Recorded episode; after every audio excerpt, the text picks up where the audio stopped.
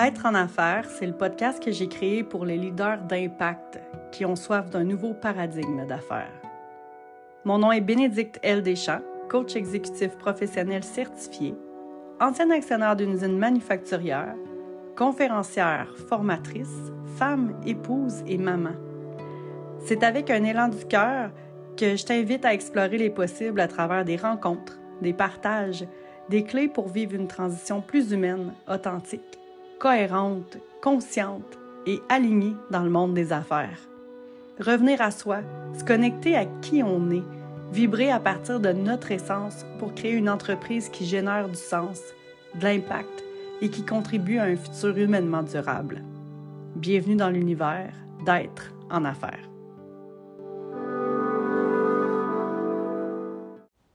Bonjour et bienvenue dans ce tout premier épisode de mon nouveau projet, le podcast Être en affaires.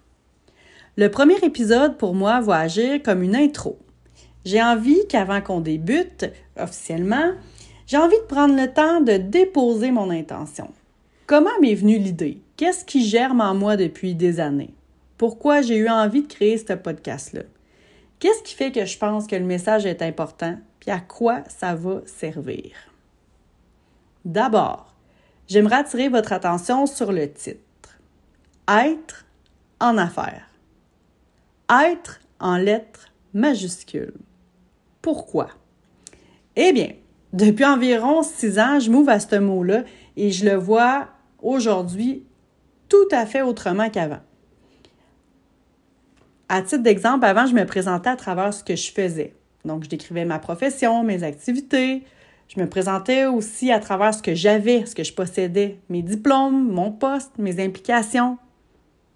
Jamais, jamais je ne me présentais en disant qui j'étais. Puis dans les dernières années, j'ai eu l'occasion de rencontrer un nombre d'humains tellement incroyables qui m'ont permis de m'éveiller à qui j'étais réellement et je vous jure, ça a totalement transformé ma perception de l'entrepreneuriat.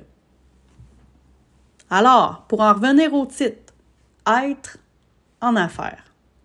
Être en majuscule. Pourquoi?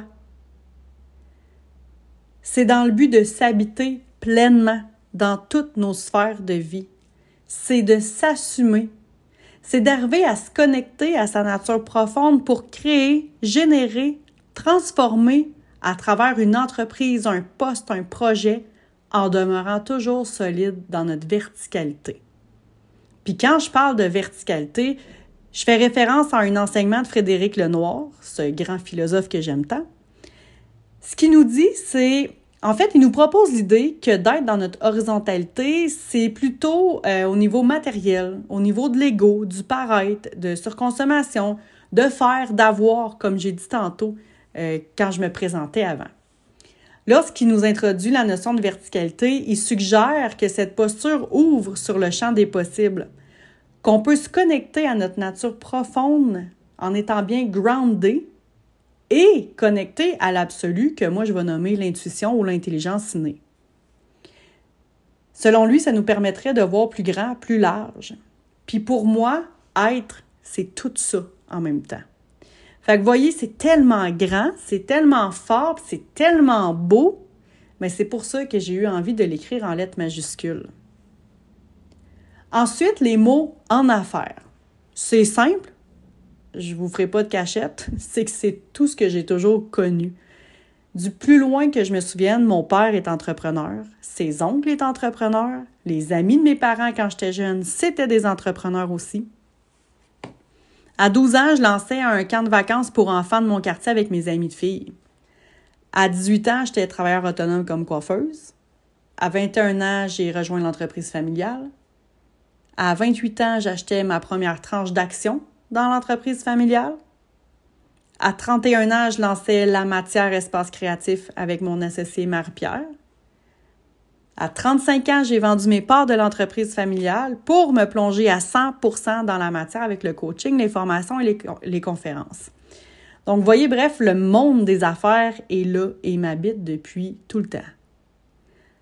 Le monde des affaires, c'est aussi, à mon avis, un des plus gros écosystèmes qui touche à peu près à tous les humains. parce que je pense que presque tout le monde travaille. Le milieu de l'emploi a une influence énorme sur la vie des gens.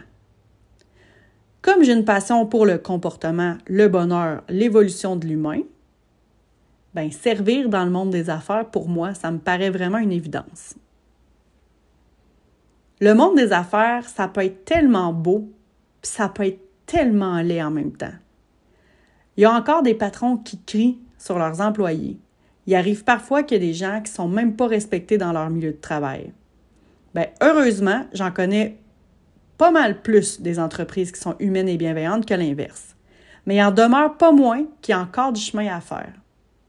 C'est pour ces raisons-là que moi, personnellement, j'ai choisi d'orienter mon coaching principalement auprès des entrepreneurs et des dirigeants. Pour deux raisons. Un, je l'ai vécu puis je sais ce que c'est. Et deux, un entrepreneur puis un dirigeant, ça a le pouvoir décisionnel et stratégique pour faire changer les choses. C'est là que ma motivation est à son comble. Je crois fermement que l'ancien paradigme d'affaires, où un patron planifie, organise, décide, dirige, contrôle, ça sert plus notre société actuelle. Puis j'ai en moi une conviction profonde, puis je sais même pas comment vous l'expliquer. C'est vraiment une conviction. J'ai la conviction que le monde a besoin de leaders d'impact, de leaders de sens, des leaders de cœur qui ont envie de servir l'humanité. Des gens qui vont amener les humains de leur équipe à évoluer vers quelque chose de plus sensé, de plus durable. J'ai envie de vous citer un extrait du livre Permaculture humaine qui est écrit par Albert Alonso et Cécile Guillochon qui va comme suit. Nous consommons les ressources d'une planète ennemie. Cherchez l'erreur. Une fois soustraite de la surface du globe, la superficie des océans, des déserts et des montagnes, une fois ménagée la place nécessaire aux autres espèces animales, il reste en moyenne un hectare et demi de terre biologiquement productive ou trois terrains de soccer pour chacun des 7 milliards d'individus contemporains. C'est peu pour répondre aux besoins d'une personne pendant toute sa vie. L'eau, la nourriture, l'espace vital, les matériaux pour produire tous les équipements dont elle aura besoin, comme par exemple ses vêtements, ses transports. D'autant que cette part s'est réduite au fur et à mesure que la population augmente. La Chine, les États-Unis, l'Inde, le Brésil et la Russie pèsent à eux seuls pour 50% dans l'empreinte écologique mondiale. Si rien change dans nos modes de vie, mais c'est en train de changer, en 2050, l'humanité aura besoin de l'équivalent de trois planètes pour répondre à ces exigences, transformer ses déchets et résorber ses pollutions. Les intérêts de cette dette écologique seront très lourds pour l'alimentation, la santé et le porte-monnaie de nos petits-enfants.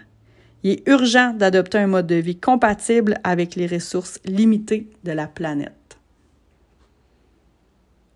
Fou, hein? Quand même. Ben, c'est dans cet esprit-là que j'avais envie de partir à la conquête de gens qui ont osé être pleinement eux, c'est-à-dire alignés sur leurs valeurs, alignés sur leurs talents, leurs convictions, leur essence. Des gens qui ont dit oui à qui ils sont, des gens qui ont dit non à ce qui ne résonne pas pour eux autres. Des gens qui osent prendre la parole, puis qui, à leur façon, amènent les autres à devenir meilleurs, plus conscients. Des gens qui ont compris que seuls, ben oui, on va plus vite, mais qu'ensemble, on va vraiment plus loin. Des gens qui ont fait le pari d'avoir comme boussole le bien-être, le bonheur, la pérennité humaine, l'amour. D'avoir tout ça comme objectif avant les finances. Des gens qui ont plutôt confiance que la vie va leur offrir ce qu'ils ont besoin plutôt qu'avoir confiance en certains fichiers Excel pour budgéter la prochaine année. Ben moi, ces gens-là, ils me fascinent puis ils m'inspirent. Ils sont groundés au coton, puis sont tellement ouverts avec une foi puis un espoir qui me jette à terre. Puis c'est de ça qu'on va parler à travers être en affaires. Des fois, j'aurai des invités, des fois, je vais le faire en solo, mais une chose est certaine. L'objectif à chaque épisode sera toujours de nous inspirer à reconnecter, à notre nature profonde, à nos talents, à notre unicité, afin qu'on s'en serve pour amener nos organisations à devenir humainement durables, conscientes, cohérentes, alignées, puis génératrices d'impact. Alors, c'est ce qui conclut le tout premier épisode. Je vous invite à laisser un commentaire, à m'écrire, à me partager ce que ça vous dit tout ça. J'ai déjà une belle liste d'invités. Mais si jamais vous pensez à un leader d'impact qui s'inscrit dans cette philosophie-là, dites-le moi. Je crois tellement à l'intelligence collective et je suis certaine que si vous prenez part à ce projet-là avec moi, on va arriver à co-créer quelque chose de magnifique. Je vous souhaite de vivre une excellente journée, une excellente soirée et je vous dis à bientôt.